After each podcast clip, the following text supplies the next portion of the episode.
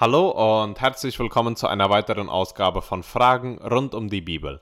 Eine wöchentliche Sendung, in der wir Dozenten, Absolventen und auch Mitarbeiter des IBAs zu kritischen oder kontroversen Glaubensfragen befragen.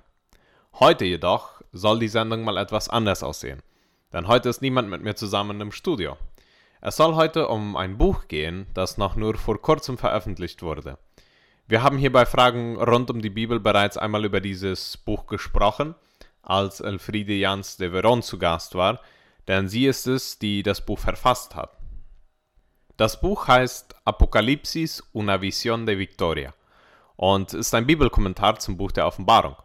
Heute möchte ich uns einen Ausschnitt des Buches vorlesen, den ich persönlich übersetzt habe.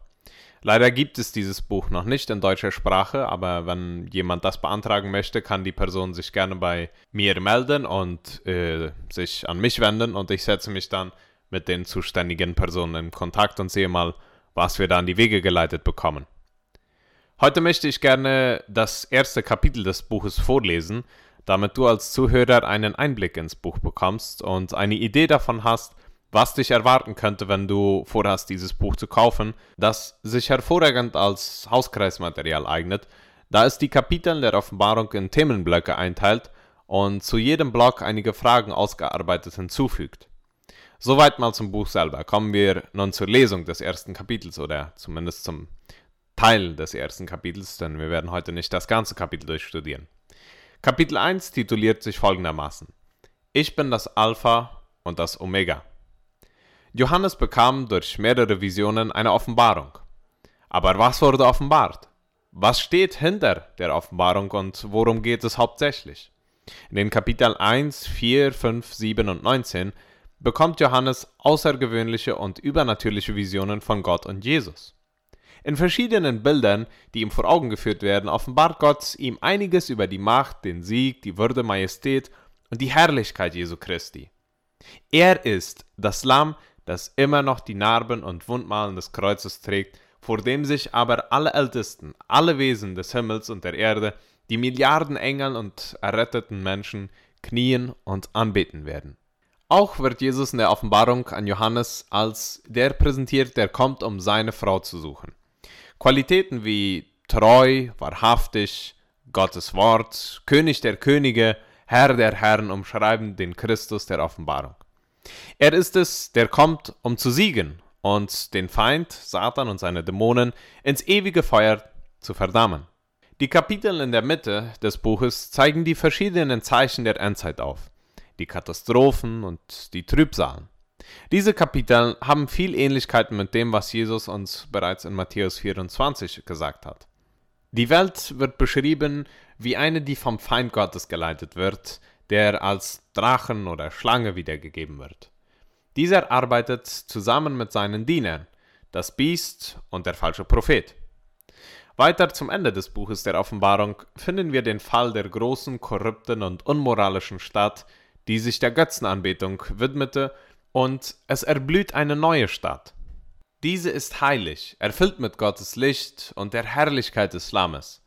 All dieses und vieles mehr finden wir im Buch der Offenbarung. Nun wollen wir uns den ersten Versen des ersten Kapitels dieses Buches widmen, wo es um eine Offenbarung geht, die direkt von Jesus kommt. Bevor wir weiter im Bibelkommentar lesen, möchte ich uns die ersten elf Verse des Kapitels gerne vorlesen. In diesem Buch enthüllt Jesus Christus die Zukunft, heißt es in dem ersten Kapitel im ersten Vers. Gott gab ihm den Auftrag, seinen Dienern zu zeigen, was nach Gottes Willen schon bald geschehen muss. Christus schickte seinen Diener Johannes einen Engel, der ihm alles übermitteln sollte. Alles, was er gesehen und gehört hat, gibt Johannes hier weiter. Er bezeugt, was Gott gesagt und Jesus Christus ihm gezeigt und bestätigt hat. Glücklich ist, wer die prophetischen Worte dieses Buches anderen vorliest, und glücklich sind alle, die sie hören und danach handeln, denn schon bald wird dies alles in Erfüllung gehen. Dies schreibt Johannes an die sieben Gemeinden in der Provinz Asia.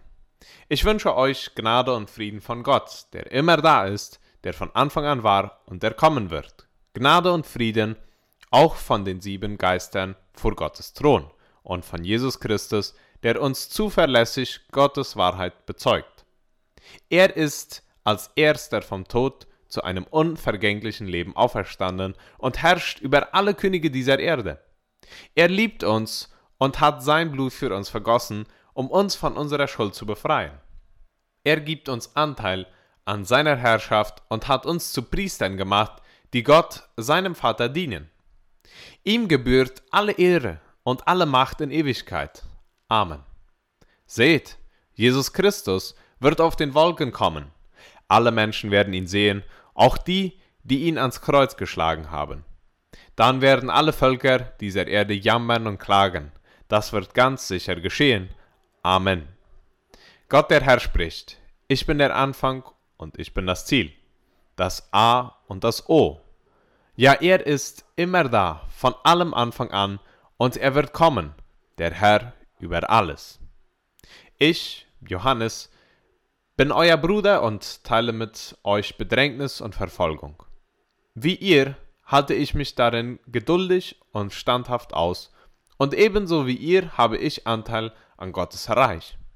Weil ich Gottes Botschaft verkündet und Jesus öffentlich bezeugt habe, wurde ich auf die Insel Patmos verbannt. An einem Sonntag ergriff mich Gottes Geist. Ich hörte hinter mir eine gewaltige Stimme, durchdringend wie eine Posaune. Schreib alles auf, was du siehst, und sende das Buch an die sieben Gemeinden nach Ephesus, Smyrna und Pergamon, nach Thyatira, Sardes, Philadelphia und Laodicea. Bis hierhin die Lesung des Wortes Gottes. Ich lese weiter aus dem Buch von Elfriede Jans. Von wo kam diese Offenbarung und an wen wurde sie gerichtet? Wenn wir die ersten Verse dieses Kapitels lesen, sehen wir, dass Jesus uns die Offenbarung weitergibt, die er direkt von Gott dem Vater bekommen hat.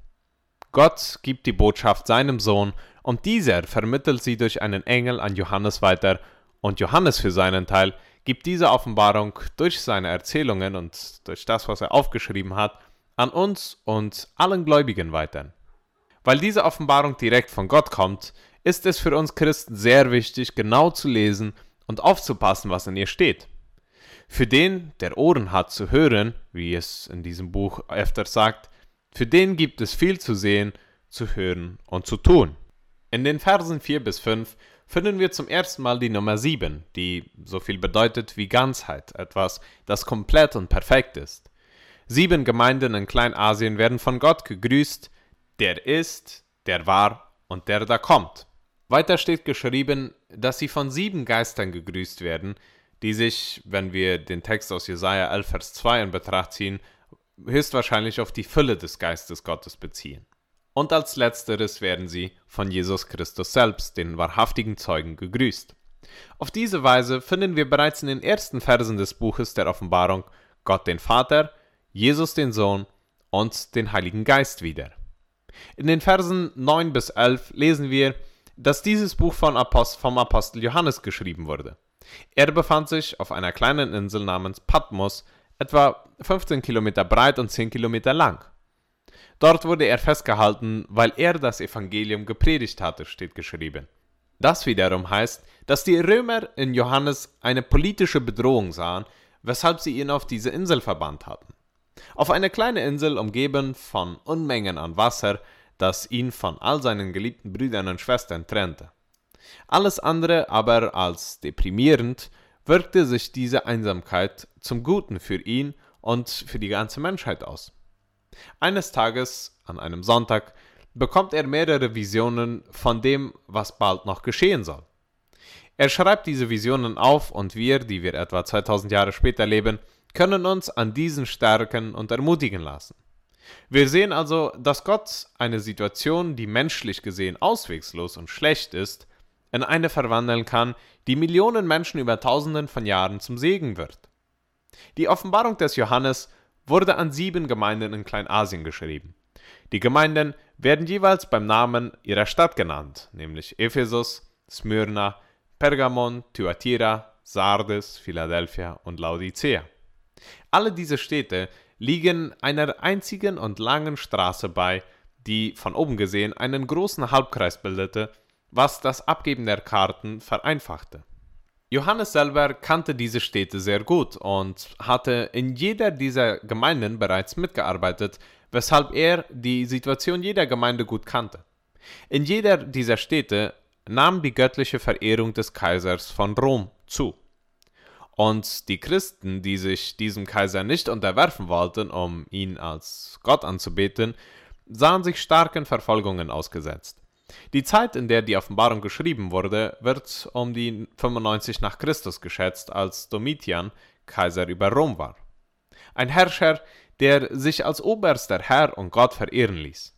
Weil die Christen aber einen anderen Gott hatten und ihn nicht als solchen anerkannten, sah man sie als rebellische Gruppen an und verfolgte sie. Wenn wir diesen Kontext sehen, verstehen wir, dass das Buch der Offenbarung als Trostbuch in schweren Zeiten geschrieben wurde. Das Buch wurde keinesfalls geschrieben, um neben der Angst äh, um den Tod hier auf Erden auch noch Angst um das Weltende zu verbreiten. Das Buch sollte Trost und Ermutigung schenken, weshalb der siegreiche Christus im Mittelpunkt steht. In den Versen 5 bis 8 beginnt die Beschreibung dieses siegreichen Christus. Es gibt viele Arten und Weisen, eine Person, eine Sache oder ein Ereignis zu beschreiben.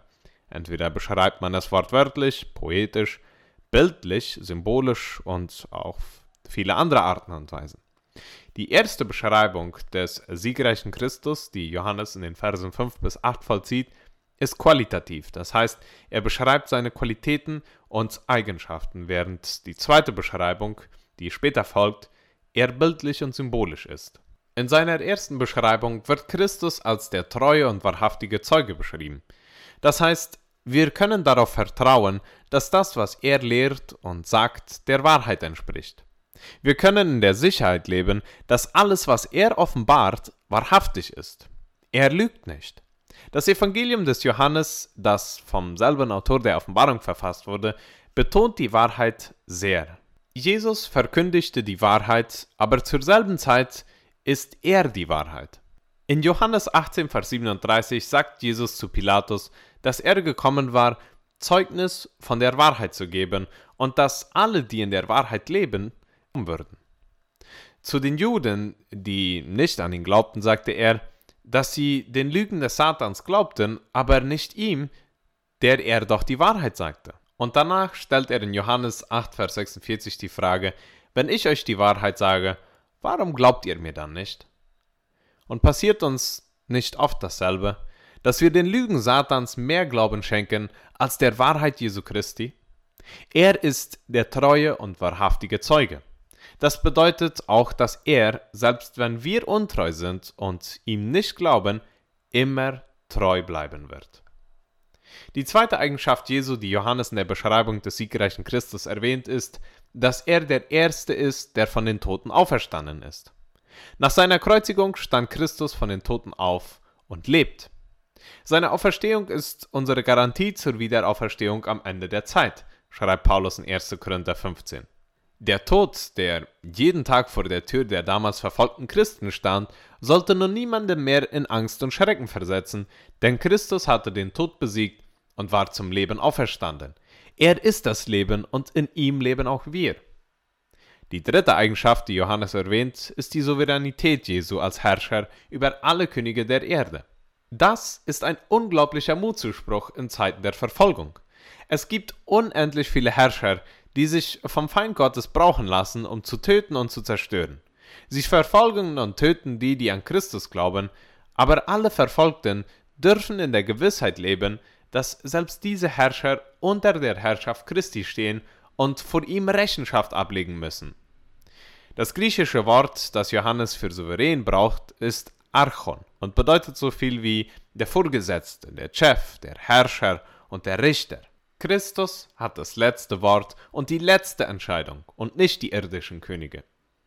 Als viertes beschreibt Johannes Christus als den, der uns liebt und uns mit seinem Blut reingewaschen hat. Christus litt und starb als Unschuldiger für die Schuldigen, um uns mit Gott zu versöhnen. Sein Leben für uns Sünder zu geben, war der größte Liebesbeweis überhaupt. Nun können alle, die Buße tun, an ihn glauben und seine Vergebung annehmen, von ihrer Schuld reingewaschen und vor Gott gerechtfertigt werden. Als fünftes betont Johannes, dass Jesus uns zu Königen und Priestern gemacht hat. Er hat uns nicht nur von unserer Schuld freigesprochen, sondern uns auch in eine sehr privilegierte Position gestellt. Er hat uns zu Königen gemacht, die dem höchsten aller Könige untertan sind und dienen. Die Offenbarung spricht in mehreren Texten von der Herrschaft der Gläubigen. Wir herrschen mit Jesus, sind ihm aber in allem untertan. Er hat uns auch zu Priestern gemacht, die zwischen Gott und den Menschen vermitteln und seine Botschaft an alle weiter verkünden, aber besonders an die, die die Liebe und Vergebung Gottes noch nicht kennen. An sechster Stelle betont Johannes, dass Jesus wiederkommt. Dieses ist eines der Hauptbotschaften der Offenbarung und vieler anderer Briefe und Texte des Neuen Testaments. Jesus kommt. Maranatha, wie es in Griechisch heißt. Seien wir bereit, ihn freudig in Empfang zu nehmen, denn seine Wiederkunft ist jederzeit nah. In einem Blinzeln kann er erscheinen. Die, die ihn hier auf der Erde verabscheut haben, werden dann zittern vor Angst, denn für sie kommt er als gerechter Richter.